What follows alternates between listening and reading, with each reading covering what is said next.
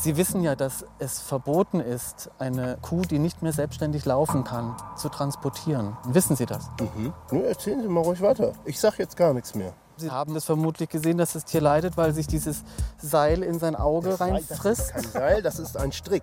Der wird gelegentlich festgehalten. Dann ist es halt ein Strick, aber er schneidet nicht ins Auge. doch, das sieht man auf dem Videomaterial. Ja. Und jemand anderes tritt das Tier. Ist das auch normal bei Ihnen? Inzwischen sind wir in der dritten Folge unseres Podcasts angelangt. Und so langsam kommen wir der Dimension des Dirty Business mit den Kühen auf die Spur und decken Kontrollversagen auf. In einem Ausmaß, wie wir es uns nicht hätten vorstellen können. Seit über einem halben Jahr recherchieren wir zum Geschäft mit Kühen, zur Tierhaltung und Milchwirtschaft. Wir, das sind Jan Zimmermann und Eva Achinger. Hallo und willkommen zum Aufgedeckt-Podcast Blutige Milch. Was bisher geschah. Wir haben uns bei Minusgraden mit Tierschützern die Nächte um die Ohren geschlagen. Einem weiteren Schlachthofskandal auf der Spur. Wir haben es hier mit Tieren zu tun, die sind krank, die sind verletzt und dann werden sie noch unter Höllenschmerzen mit einer Seilwinde und unfassbarer Gewalt in diese Transporter gezerrt, dabei noch misshandelt, geschlagen, getreten. Wir haben einen Amtsveterinär begleitet, als er einem Landwirt die Kühe weggenommen hat. Die Tiere waren in einem erbärmlichen Zustand. Bei dem Tier haben wir jetzt entschlossen, dass es doch so beeinträchtigt ist, was der Bewegungsapparat anbelangt, dass wir ihm den Transport nicht zumuten. Und deswegen haben wir uns entschlossen, es von seinem Leiden zu befreien. Vernachlässigte Tiere, die sich verletzen oder krank werden. Auch weil Landwirte den Tierarzt zu spät oder gar nicht holen. Das ist ein Grund, warum so viele kaputte Kühe an Schlachthöfen ankommen. Aber es gibt noch einen weiteren Grund, wie unsere Recherchen zeigen. Kühe müssen immer mehr Milch geben und das macht sie oft krank. Es gibt relativ eindeutige Statistiken, die zeigen, dass umso höher die Leistung der Tiere ist, umso früher gehen Tiere ab, umso häufiger müssen sie behandelt werden, weil sie einfach auch schwieriger zu halten, zu versorgen, zu füttern sind. Und diese Korrelation sehen wir. Früher abgehen heißt früher sterben. Im Durchschnitt wird eine Kuh hierzulande nur noch fünf bis sechs Jahre alt. Normalerweise können Kühe über 20 Jahre werden. Der Schlachthof in Dütenbüttel bei Stade in Niedersachsen. Ihr erinnert euch, in der vergangenen Folge haben Tierschützer der Soko Tierschutz aufgedeckt, wie verletzte, kranke Kühe brutal und illegal zum Schlachthof transportiert und geschlachtet wurden. Mit dieser Tierquälerei soll jetzt Schluss sein. Tierschützer Friedrich Möhlen erstattet beim zuständigen Veterinäramt in Stade Anzeige, telefonisch. Ja, hallo. Ähm, äh, mein Name ist Mühlen von Soko Tierschutz e.V. Mhm. Okay. Ich würde gerne die verantwortlichen Personen über einen neuen Fall à Bad Iburg von extremer Tierquälerei und systematischen Rechtsbruch mit kranken Kühen informieren, dass da schnell gehandelt wird. Mhm. Schlachthof bei Stade, Düdenbüttel. Vielen Dank. Gut, meine Nummer sehen Sie. Wunderbar. Gut, danke, tschüss. Das war jetzt der Amtsleiter. Er meinte, er kümmert sich jetzt um was und ruft mich dann zurück. Und jetzt ja, kann man einfach mal nur warten. Also wir wollen jetzt der Justiz die Möglichkeit geben und dem Staat gegen diese Machenschaften vorzugehen, Strafanzeige erstatten, mit dem Ministerium Kontakt aufnehmen, mit den örtlichen Behörden, um denen die Möglichkeit zu geben, diesen Laden dicht zu machen. Der Schlachthof sieht unschuldig aus. Gepflegtes Anwesen, roter Klinkerbau am Rande einer bürgerlichen Wohnsiedlung in Düdenbüttel bei Stade. Es ist Mitte April. Die Magnolien stehen in voller Blüte. Die Buchsbäume sind ordentlich gestutzt. Drinnen im Gebäude ist die Stimmung jetzt vermutlich ganz anders. Unruhe stellen wir uns vor, wenn nicht sogar Panik. Die Betreiber haben sich ins Haus zurückgezogen. Draußen auf der Straße stehen die Tierschützer, ausgestattet mit Kameras. Neben ihnen zwei Veterinäre des Landkreises Stade, die inzwischen eingetroffen sind. Und wir Reporter sind natürlich auch da. Und wir sind neugierig, was nun passieren wird.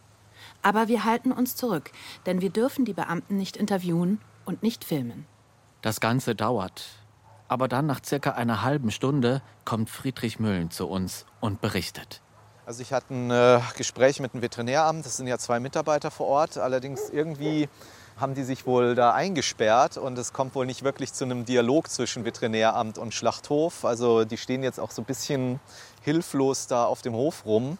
Wir haben ihnen natürlich volle Kooperation angeboten, das Bildmaterial. Ich habe auch betont, dass natürlich Ihr Veterinäramt auch als Beschuldigter betroffen ist durch die amtlichen Tierärzte. Und ja, der Betrieb ist auf jeden Fall erstmal wohl untersagt, bis auf weiteres. Es hieß nur, dass noch weitere fünf Tiere heute getötet werden und dann wäre erstmal Schluss.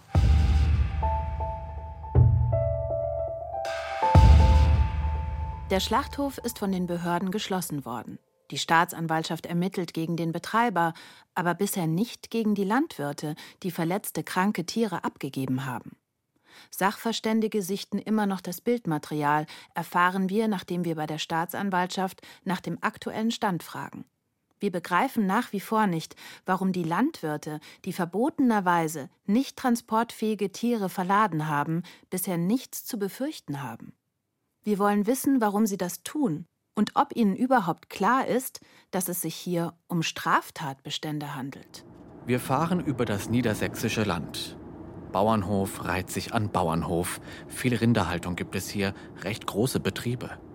In einem Ort, kleines Dorf, wenige Häuser, wollen wir einen Landwirt sprechen. Wo wir ihn genau finden, haben wir von den Tierschützern erfahren.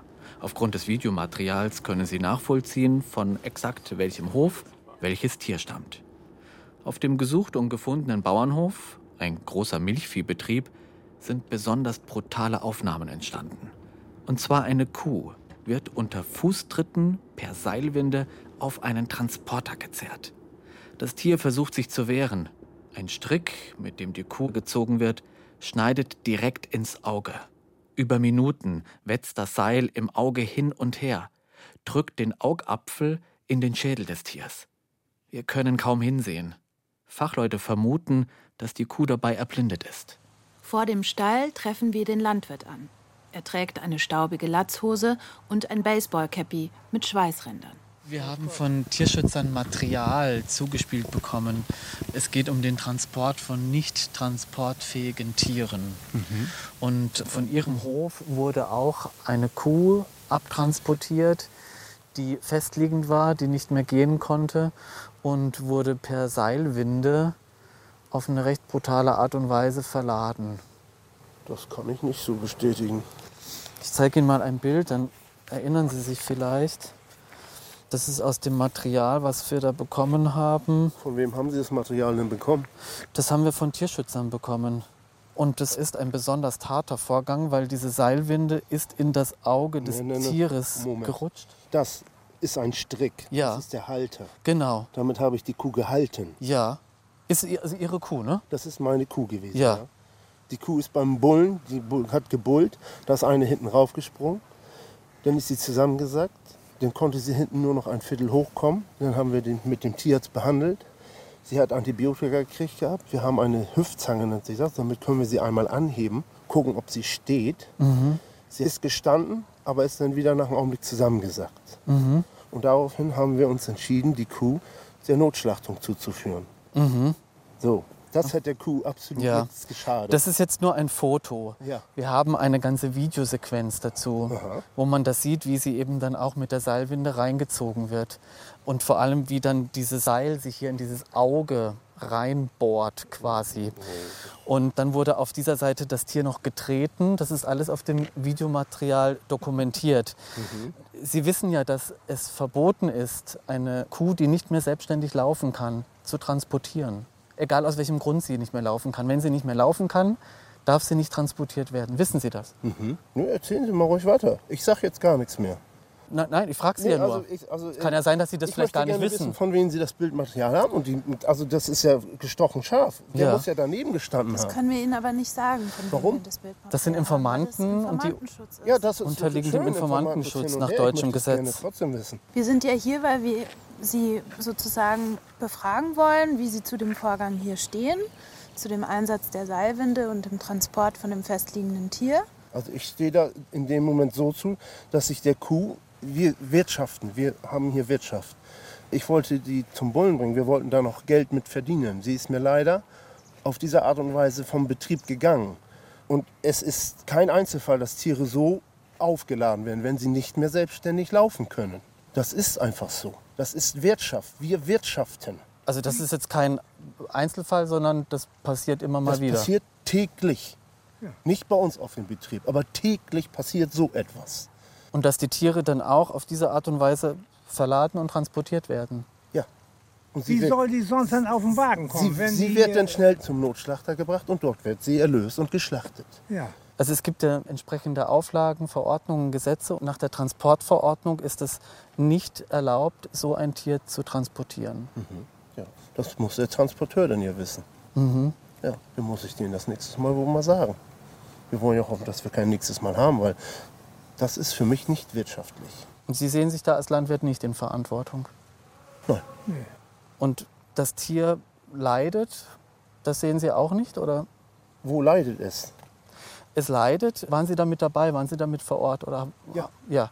Dann haben Sie das vermutlich gesehen, dass das Tier leidet, weil sich dieses Seil in sein Auge Das Seil, Das ist reinfrisst. kein Seil, das ist ein Strick, der wird Dann festgehalten. ist es halt ein Strick, Er, aber er Sie, schneidet nicht ins Auge. doch, das sieht man auf dem Videomaterial. Und jemand anderes tritt das Tier. Ist das auch normal bei Ihnen? Nein. Und die Anbringung einer Seilwinde an ein nicht betäubtes Tier und es dann per Seilwinde auf den Laster zu ziehen, das finden Sie normal.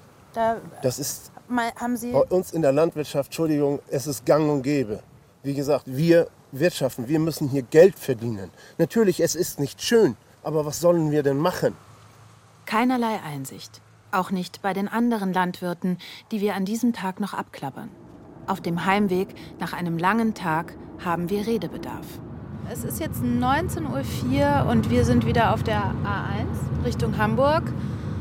Ein bisschen erschlagen. Es ist viel passiert. Es war ein anstrengender Tag, würde ich mal sagen. Wir haben viel erlebt, mit vielen Menschen gesprochen, Tierschützern, Landwirten, Polizei, Veterinären. Was mich beeindruckt hat, war, dass man ein Gespür dafür bekommen hat, für dieses Daily Business, nenne ich es jetzt mal. Also insbesondere im Gespräch mit dem Landwirten wurde irgendwie klar, man macht das halt so, wie wenig Unrechtsbewusstsein vorhanden ist. Das war wirklich ein tiefer Einblick in diese Prozesse, was mit den entkräfteten kranken Milchkühen dieser Republik passiert. Ich habe das Gefühl, dass bei den Landwirten nicht angekommen ist, dass sie da etwas Illegales machen, wo sie drüber nachdenken sollten, was sie stoppen sollten. Ich habe heute den Eindruck, das ist so an denen abgeperlt, weil sie der Meinung sind, sie müssen das tun aus wirtschaftlichen Zwängen heraus und das hat man schon immer so gemacht und sie machen es auch weiterhin. Was mich allerdings auch erstaunt hat, dass der Schlachthof mit Eingang sozusagen der Strafanzeige und der Vorwürfe doch erstaunlich viel Zeit bekommt, Tabula rasa zu machen, wenn man das dem Betreiber denn unterstellen wollen würde. Also die Zeitspanne zwischen Anzeige erstatten und die Veterinärbehörde kommt, ist schon relativ lang.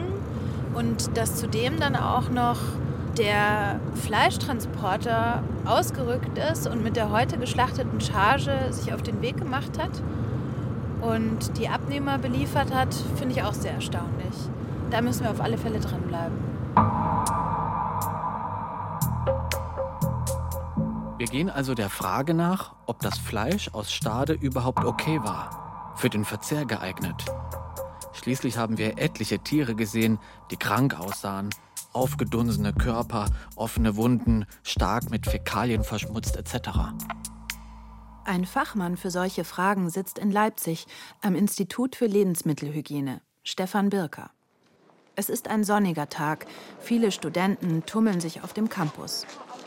Wir suchen einen ruhigen Raum, ein Labor im ersten Stock des Instituts. Dort können wir ihm die Aufnahmen zeigen. Wir sehen ein gehunfähiges Tier, was auch mit normalen Manipulationen, also etwas Treibhilfe, auch nicht aufzubewegen ist. Und auch wieder mit Mitteln dort raufgezogen wird, wo ich mich frage, würden wir zum Beispiel einen verunfallten Fußballspieler oder Skifahrer von der Piste mit einem Kettenfahrzeug runterziehen, indem wir ihn an dem Bein, das ihm wehtut, eine Kette drumlegen und runterziehen. Das ist wirklich problematisch, weil man sieht ja hier auch die deutlichen Abwehrbewegungen des Tieres und dass das Tier auch akut Schmerzen hat. Es hat ein hochgradig gestörtes Allgemeinbefinden. Ja. Damit ist es schon mal kein regulärer Schlachtfall. Es ist höchstens ein Verdachtfall, das heißt, ich muss eine intensive Fleischuntersuchung machen, um wirklich genau zu gucken mit, hm, da ist vielleicht was im Busch in Bezug auf Krankheiten. Also ja oder nein? Eigentlich nicht mehr, weil dieses Tier an sich schon nicht transportfähig ist. Es gibt aktuell keine Indikationen für einen unmittelbaren Unfall und es steht maßgeblich im Verdacht, dass eventuell eine Krankheit im Tier steckt. Da sind Verletzungen, da sind Entzündungsprozesse, da sind vielleicht unter Umständen andere Krankheiten als Grunderkrankung, die dazu führen, dass diese Tiere halt einfach nicht weg können. Und die sind auch nicht unbedingt die Kandidaten für den Schlachthof und für die Fleischverarbeitung? Auf jeden Fall kein Qualitätsfleisch. Ja, und für den Verbraucher sowieso bedenklich. Weil? Also natürlich, sie werden schlicht und ergreifend krank. Das kann von verschiedenen Symptomatiken reichen, also von einem normalen Durchfall für kurze Zeit bis zu länger anhaltenden Brechdurchfall Fieber, Unwohlsein, also eine klassischen Zeichen einer Lebensmittelvergiftung. Das kann natürlich unter Umständen auch, wenn Krankheiten sind, die auf den Menschen übertragbar sind, auch zu schwerwiegenderen Erkrankungen führen. Tatsächlich. Eineinhalb Wochen nach dem Bekanntwerden der Missstände muss das Veterinäramt in Stade uns gegenüber einräumen, Teile des Fleisches aus dem Schlachthof in Düdenbüttel sind mit Keimen belastet. Und wo das Fleisch hingegangen ist? Das muss die Behörde erst noch ermitteln, heißt es.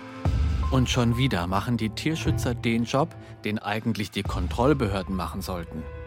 Sie verfolgen einfach den Kühlaster des Betriebs. Von Düdenbüttel bis nach Holland, genauer gesagt nach Enschütte. Dort sitzt ein großer Abnehmer, ein großer Fleischverarbeiter, der auch nach Deutschland liefert. Wir nehmen Kontakt auf, per Mail. Haben die sich schon gemeldet, das Unternehmen? Wie ist denn der Stand der Dinge? Ja, die haben sich gemeldet. Einen Moment, per Mail. Good morning, Eva. Yes, we can confirm that we had meat. We have stopped to buy meat. We have sent back the meat which was delivered. We have blocked the meat which is in the cold store. Kind regards. Die haben also offenbar kurz einen Prozess gemacht. Alle Geschäftsbeziehungen abgebrochen? Ja, und alle Chargen zurückgerufen. Wir fragen uns, warum über zehn große Schlachthofskandale? Allein in den vergangenen zwei Jahren. Wie kann das sein? Eigentlich sind ja in jedem Schlachthof Kontrolleure anwesend, amtliche Veterinäre, die sich um Tier- und Verbraucherschutz kümmern sollen. Warum das im Fall Düdenbüttel nicht geklappt hat, macht diese Szene im Videomaterial deutlich. Also Jan, hier ist eine Szene dabei im Videomaterial, die ist echt sehr aufschlussreich, eine krasse Szene. Wir sehen hier den Schlachtraum, alles gekachelt, die Ketten hängen von der Decke und in diesem Schlachtraum ist ein Mann in Hygienekleidung, der amtliche Veterinär, der Tierarzt, der zur Kontrolle an diesem Tag vor Ort ist. Mhm, ja, steht da mitten im Raum. Ganz genau. Und kurz davor ist ein Tier per Seilwinde abgeladen worden, das offensichtlich nicht mehr gehen und nicht mhm. mehr stehen konnte. Also müsste er eigentlich das gesehen haben. Eigentlich. Ganz genau. Von der Pressestelle des Veterinäramtes in Stade erfahren wir dazu das hier. Ich lese es dir jetzt einfach mal vor. Wir wollten ja wissen, wie der Schlachthof überwacht wird. Ja, genau. Da schreiben Sie, die erforderliche Schlachttieruntersuchung, Lebenduntersuchung vor jeder Schlachtung und die erforderliche Fleischuntersuchung werden im genannten Betrieb durch zwei beauftragte amtliche Tierärzte vorgenommen. Da der Betrieb nicht kontinuierlich schlachtet, fahren die amtlichen Tierärzte den Betrieb mehrmals täglich an, um die Schlachttier- und Fleischuntersuchung durchzuführen. Das heißt also, da ist eigentlich ständig jemand vor Ort, der das kontrolliert. Ganz genau, so verstehe ich es auch. Und das ist noch nicht alles. Das Veterinäramt schreibt weiter, zusätzlich finden zweimal pro Woche unangekündigte Hygiene- und Tierschutzkontrollen statt. Ergänzend erfolgt eine Überwachung durch die Amtsveterinäre des Landkreises, teilweise auch gemeinsam mit Tierärzten des Niedersächsischen Landesamtes für Verbraucherschutz und Lebensmittelsicherheit. Also wenn das derart engmaschig kontrolliert wird, das ist schon heftig. Dass es da nicht auffällt, also dass es solche Missstände dann überhaupt gibt. Man fragt sich ja, also, übersehen die das oder was ist da los? Ihr erinnert euch, wie entsetzt die Expertenrunde mit den erfahrenen Veterinären war, als sie das Videomaterial gesehen haben? Die brutale Tierquälerei? Die Veterinärinnen Iris Adwena und Claudia Preuß-Überscher sowie der Tierschutzexperte Karl Fickuart sind jetzt nicht weniger empört. Und zwar über die eigenen Kollegen. Ich finde das beschämend eigentlich für den ganzen Berufsstand und vor allen Dingen im öffentlichen Dienst ist man nicht Dienstleister jetzt der Landwirtschaft oder der Agrarindustrie oder so, sondern man steht im öffentlichen Dienst. Die Öffentlichkeit dokumentiert immer wieder, wie sehr der Tierschutz ihr wichtig ist. Und natürlich hat die Öffentlichkeit auch ein Interesse an hygienisch gewonnenen Lebensmitteln, auch in dem Bereich, an sicheren Lebensmitteln, aber eben auch am Tierschutz. Und Tierärzte im öffentlichen Dienst sind diejenigen, die dafür zuständig sind. Es müssen mehr Kontrolleure her. Die Kontrolleure müssen in einem Rotationsverfahren irgendwie arbeiten. Das sind alles Dinge, die wir überlegen müssten, um dieses System wirklich mal zu entfilzen und da wirklich was zu erreichen und nicht nur an der Oberfläche Kosmetik zu betreiben. Rotationsverfahren, was meinen Sie? Das bedeutet, dass also Tierärzte oder Kontrolleure nicht ständig an der gleichen Stelle arbeiten, sondern an anderen Stellen eingesetzt werden, sodass diese Kumpanei zwischen irgendwelchen Leuten nicht mehr so passieren kann. Da fehlt die Aufsicht, die strafende Hand auch der Aufsicht. Und das kann man machen. Das kann man machen. Man soll nicht sagen, ja, das ist nicht möglich. Das ist möglich. Man muss sich nur warm anziehen. Mitten in unserer Recherche erfahren wir von Missständen im Unterallgäu. Auf einem der größten Milchviehbetriebe Bayerns mit 1800 Kühen sollen Tiere schwer misshandelt worden sein. Mitarbeiter sollen Kühe durch den Stall geschleift, geschlagen, getreten haben. Über mehrere Tage bleiben kranke Rinder halbtot im Stall liegen. Der Fall wird schnell öffentlich. Die Staatsanwaltschaft nimmt Ermittlungen auf, eine Sonderkommission wird gegründet und ermittelt, auch auf weiteren Allgäuer Höfen. Die Dimension der Missstände wird uns im Laufe dieser Recherche immer klarer. Wir hören uns bei Veterinären um, wie kann es zu solchen Skandalen kommen? Warum schreiten Kontrolleure nicht schon früher ein? Wir fragen beim Verein Tierärzte für verantwortbare Landwirtschaft nach, hören uns in der Branche um. Innerhalb weniger Tage melden sich einige Veterinärinnen und Veterinäre bei uns zurück. Auf unsere Frage nach dem Warum hören wir immer wieder zwei Erklärungen. Entweder stehen sich Kontrolleur und Kontrollierter zu nahe. Der Tierarzt aus dem Dorf kontrolliert den Landwirt oder Schlachthausbetreiber aus demselben Dorf, manchmal über viele Jahre hinweg. Spätzelwirtschaft. Dazu kommen finanzielle Abhängigkeiten, weil Schlachthöfe für Tierärzte oft lukrative Arbeitgeber sind. Die andere Version ist, dass sich Kontrolleure nicht durchsetzen können oder gar bedroht werden. Von Landwirten, von Vorgesetzten, von Vertretern der Wirtschaft, zum Beispiel der Schlachtbranche. Eine amtliche Veterinärin aus Bayern berichtet zum Beispiel, dass sich der Betriebsleiter eines Schlachthofs mehrfach mit dem Messer vor ihr aufgebaut habe, als sie Missstände angezeigt hat. Die meisten Tierärzte, mit denen wir in Kontakt sind, wollen dazu kein Interview geben. Sie haben Angst, Probleme zu bekommen. Wer zu kritisch ist, bekommt schnell Gegenwind zu spüren, aus verschiedenen Richtungen, wie wir gleich zu hören bekommen.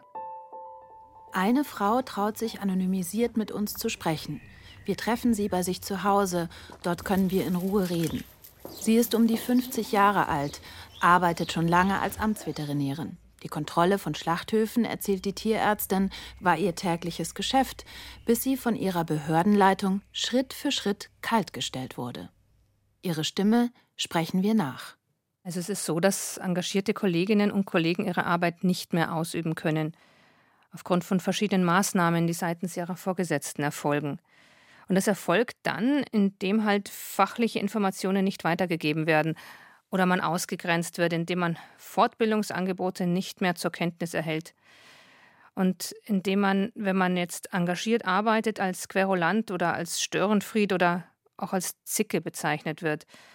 Und dann gibt es verschiedene Spiele, zum Beispiel das Aktenspiel. Da werden Sie nach einer Akte gefragt, ob die sich bei Ihnen befindet. Das verneinen Sie und dann plötzlich findet sich die Akte doch auf Ihrem Schreibtisch dann haben sie ganz schnell den Ruf weg, dass sie ihre Schreibtischunterlagen nicht im Griff haben. Und das ist ein schleichender Prozess und der führt dazu, dass man sie als unglaubwürdig, als psychisch labil oder als schwierig hinstellt. Die Tierärztin wirkt auf uns wie versteinert, kühl, als sie das erzählt. Sie wägt jedes Wort ab, spart Details aus, damit sie ihre Person nicht verrät. Aber ihr Körper spricht eine andere Sprache. Nervös nestelt sie während des Interviews mit ihren Fingern. Also es ist häufig so, dass wenn ein Missstand festgestellt wird, sich der betreffende landwirtschaftliche Betrieb an seine Verbände wendet und diese Verbände dann versuchen, Vollzugsmaßnahmen zu behindern. Oder es gibt Gegengutachten oder andere Meinungen zu dem Missstand. Und sie können nicht frei und selbstständig diesen Missstand beheben. Laut der Veterinärin geht es vor allem um Verstöße gegen das Tierschutzgesetz. Wenn hier etwas beanstandet wird, kostet es den Landwirt in der Regel bares Geld. Stall umbauen etc. Und das rufe nicht selten die Verbände, wie zum Beispiel den örtlichen Bauernverband, auf den Plan. Und der Druck werde dann von den Vorgesetzten wieder nach unten abgegeben, erzählt die Veterinärin. Dass nochmal genau nachgefragt wird, ob sie sich wirklich sicher sind, dass es Beschwerden über sie gibt, dass behauptet wird, dass sie Dinge falsch einschätzen oder auch falsch gesehen haben. Und das können dann durchaus auch die Vorgesetzten sein.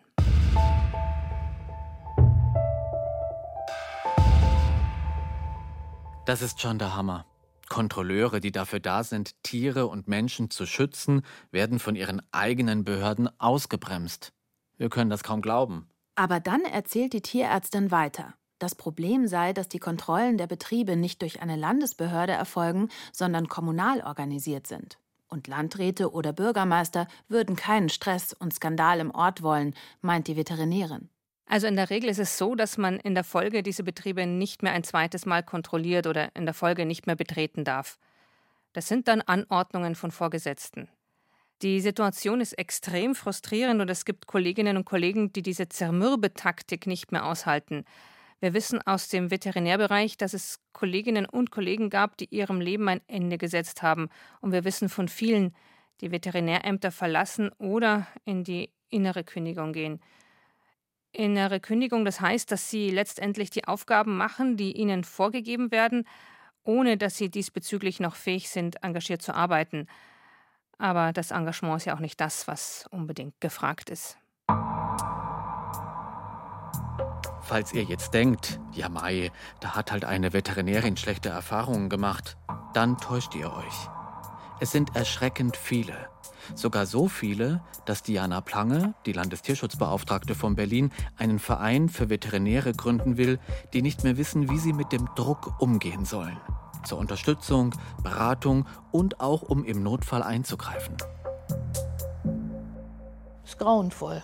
Es ist einfach grauenvoll, weil ich kann die Not dieser Kollegen wirklich nachvollziehen die selber im Studium oder aus, aus der Überzeugung, Tieren wirklich auch zu helfen, Tierarzt geworden sind und im Grunde genommen aus rein wirtschaftlichen Interessen oder Anerkennungsinteressen, so äh, sagen wir, Verflechtungen innerhalb der Politik, die ja auch nicht selten sind, gerade in der Tierärzteschaft, daran gehindert werden und im Grunde genommen daran kaputt gehen, an ihrer Empathie, die man eigentlich von jedem Tierarzt erwarten sollte, aber daran kaputt gehen, dass sie letzten Endes den Tieren nicht helfen können, weil sie aus wirtschaftlichen Gründen daran gehindert werden. Also das sind absolut keine Einzelfälle. Es hat schon mal Untersuchungen gegeben, da hat innerhalb kurzer Zeit haben sich 200 Kollegen gemeldet. Das ist eine sehr große Zahl. Und mir persönlich, was mich dazu bewogen hat, eben auch diesen Verein jetzt mitzugründen, mir persönlich sind mehr als 30 Kollegen bekannt, die wirklich richtig in Not geraten sind durch solche Zustände. Ein absoluter Tiefpunkt in unserer Recherche. Jan, lass uns das Ganze nochmal zusammenfassen. Wir haben jetzt aufgedeckt, wie verletzte, kranke Tiere brutal und illegal zu Schlachthöfen transportiert werden. Haben das kriminelle Netzwerk rund um die kranken Kühe durchleuchtet? Und wir wissen nun, dass die Täter oft gar nicht bestraft werden. Und wissen auch, dass Kühe immer mehr Milch geben müssen, bis sie zusammenbrechen. Und dass in der Folge immer mehr Tiere krank werden und früher sterben. Außerdem haben wir noch erfahren, dass die Kontrollmechanismen dringend reformiert werden müssen. Dann erreicht uns ein Anruf von Tierschützern. Es geht um die Kälber. Die Kälber, die nur deshalb auf die Welt kommen, damit die Muttertiere Milch geben. Eben die Milch, die wir nachher im Supermarkt kaufen. Die männlichen Tiere sind oft ein Abfallprodukt der Milchindustrie. Das hören wir in der Branche immer wieder. Was passiert mit den jungen Tieren? Die Antwort auf diese Frage und der Anruf der Tierschützer führen uns nach Frankreich, Spanien und Algerien. Ihr dürft gespannt sein. In der nächsten Folge. Das könnten tatsächlich Milchkälber sein. Ich habe Schwarz-Weiße gesehen. Okay, es geht los, eine neue Fahrt. Wir haben wieder Tiere gesehen auf einem Transporter, wissen aber noch nicht genau welche. Die sind viel zu dicht geladen. Das ist ja nur noch schrecklich. Blutige Milch, ein Podcast von Jan Zimmermann und Eva Achinger. Redaktion Pia Dangelmeier und Verena Nierle. Sounddesign Dagmar Petrus und Christoph Brandner. Zuständig für die Technik Anja Beusterin, Peter Preuß und Fabian Zweck. Eine Produktion von BR Recherche, BR Data. Bayerischer Rundfunk 2019.